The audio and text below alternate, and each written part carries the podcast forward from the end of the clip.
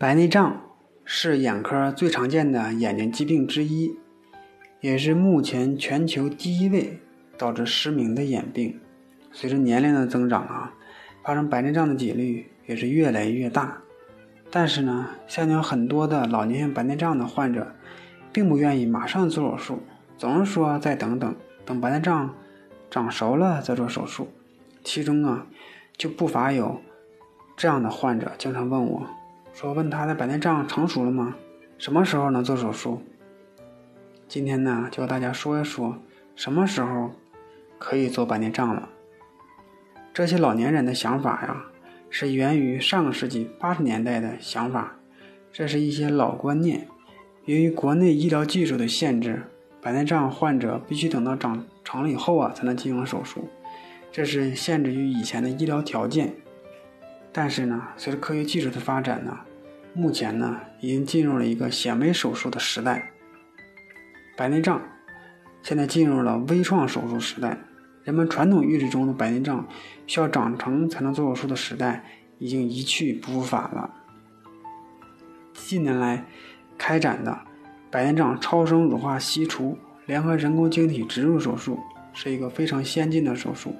手术当中的切口啊也是非常小，是微切口。通过这个切口呢，进入一个超声探头，将浑浊的晶状体啊粉碎，并且吸出。同时呢，再将一个晶状体折叠以后啊，通过这个微小切口放到眼内，完全啊是一个微创的手术。白内障过熟，如果再手术的话，会造成严重的并发症。白内障长得越老，晶状体它就会越浑浊。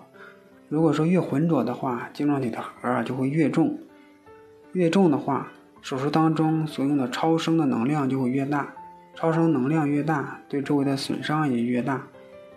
核越重的话，超声的时间就会越长，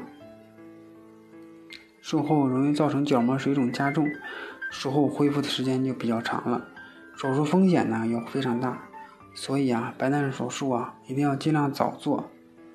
现在的标准一般是视力的情况降到零点三到零点六之间就可以考虑进行手术了。对于有一些特殊要求的患者，如果说视力有下降，但是白内障程度呢已经影响工作、学习或者是驾驶了，就可以考虑手术治疗了。也应该及早的接受手术治疗。白内障如果过熟了，还会造成青光眼、黄膜炎等严重的并发症。此时啊，不仅仅视物模糊，还会造成眼睛的剧烈疼痛，严重的还会造成永久的视力损害。